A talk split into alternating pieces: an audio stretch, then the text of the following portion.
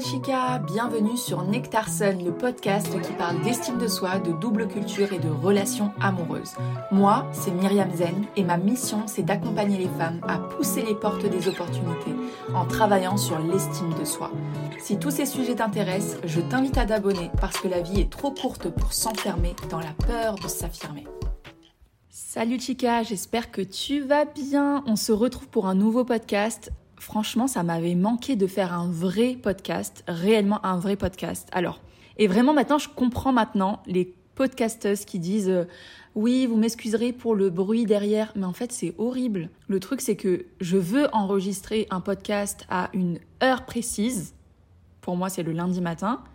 Et en réalité, euh, il y a plein de bruit dehors. Tu m'excuseras pour ça, d'accord? Je vais essayer de trouver une solution très prochainement.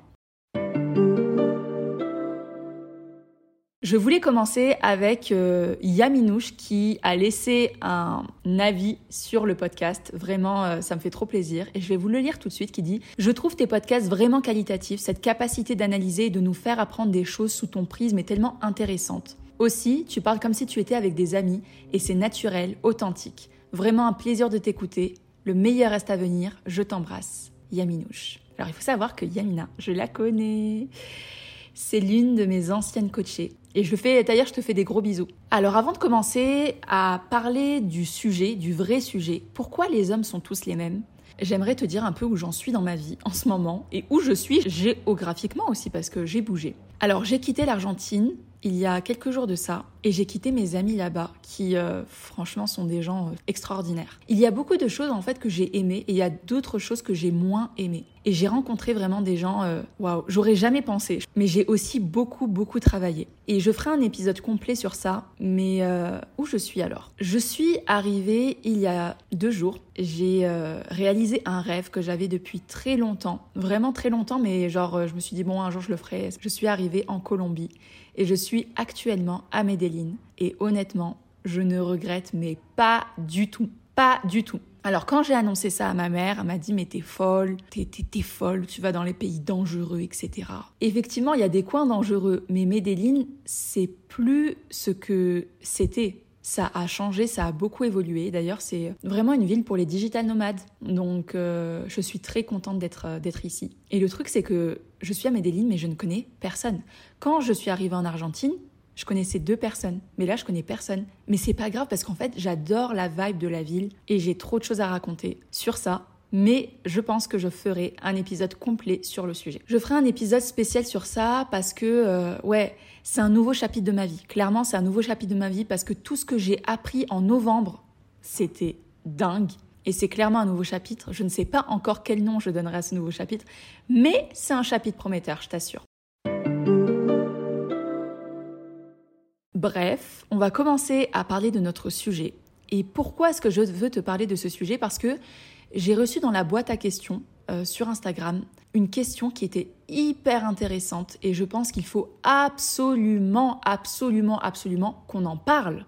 Alors, je te préviens, je vais te dire des choses qui sont politiquement incorrectes, qui sont peut-être même controversées, mais j'assume complètement parce que j'ai beaucoup réfléchi sur le sujet, j'ai beaucoup fait de recherches, euh, j'ai beaucoup écouté autour de moi aussi. Euh, je me sers aussi de mon expérience. Donc voilà. Mais il faut savoir que dans la vie, il n'y a rien qui est tout noir et il n'y a rien qui est tout blanc. D'accord? Et ça, c'est hyper important de le comprendre. Donc cette fille, je ne sais pas comment elle s'appelle, mais on va, on va l'appeler la fille, a envoyé une question. Et c'est celle-ci. Je cite. Comment changer son idée du couple? Je pense me marier un jour pour faire des enfants, Inch'Allah. Je ne vois plus l'intérêt d'être en couple. Tous les hommes me déçoivent j'attends rien d'eux. Je vois que beaucoup de femmes souffrent, peu sont heureuses ou alors énorme charge mentale. Et quand j'ai partagé cette question, il y a une autre fille qui a répondu à cette story en me disant J'ai toujours été déçue, même quand j'ai cru que l'un d'eux aurait été différent parce que amis depuis plus de six ans. Mais ils sont tous pareils. Lâches ou avec un syndrome d'infériorité quand ils voient que t'es épanoui. Et pourtant, je me suis remise en question en me disant que c'était peut-être moi le problème, ou alors mon problème est que je sois difficile. Mais je trouve qu'à notre époque, quand on est indépendante, les hommes ramènent pas forcément une plus-value, hormis le côté affectif, si tant est qu'il soit affectueux. Point. Alors il faut savoir que j'ai trop de choses à dire sur le sujet, et on va reprendre phrase par phrase, et je vais tout développer. Alors, elle commence en disant, je cite, Je ne vois plus l'intérêt d'être en couple. Je ferme les guillemets. Je sais que ça peut choquer, mais je ne suis pas du tout étonnée de voir que cette femme ne trouve plus d'intérêt dans le couple. Je sais que ça peut choquer, mais je vais tout expliquer. La vie, c'est un miroir. Ce que tu penses, Dieu te le renvoie.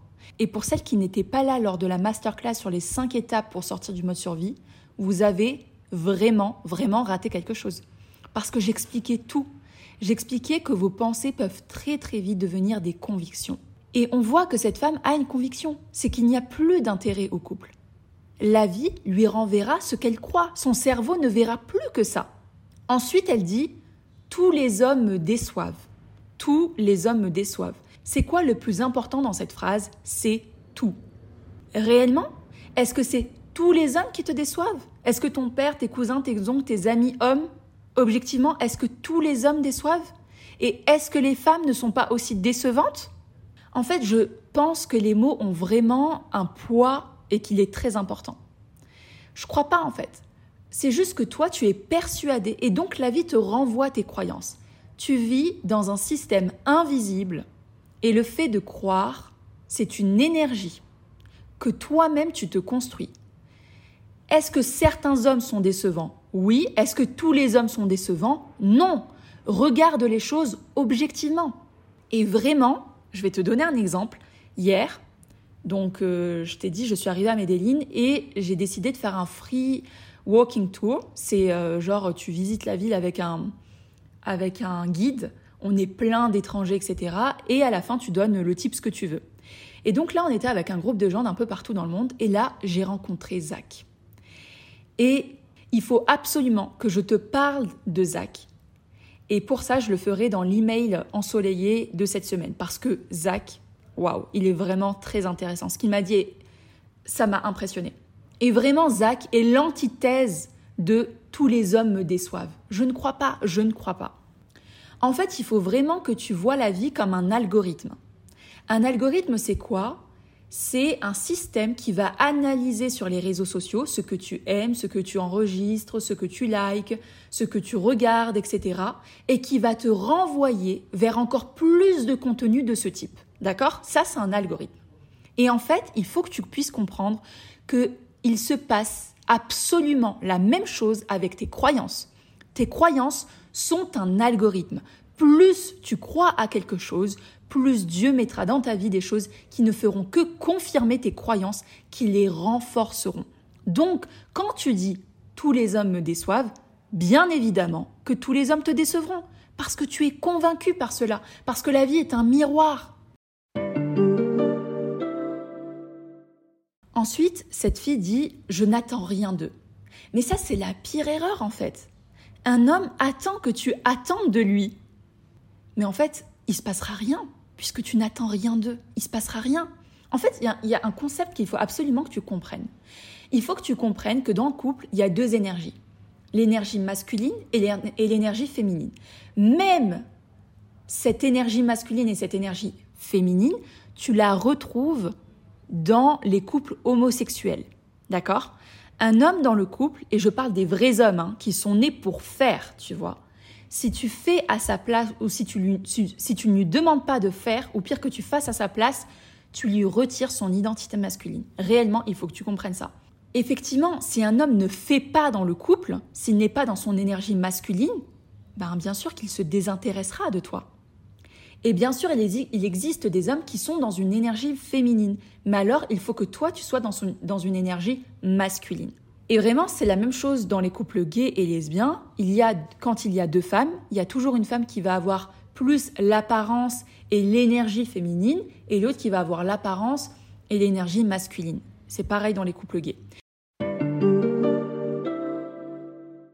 Ensuite, cette femme dit Je vois que beaucoup de femmes souffrent, peu sont heureuses ou alors énorme charge mentale. Alors, ça, c'est un biais cognitif. Bien sûr qu'il y a des femmes qui souffrent. Bien sûr qu'il y a des femmes qui ne sont pas heureuses, bien sûr qu'il y a des femmes qui ont une énorme, énorme charge mentale. Comme des hommes.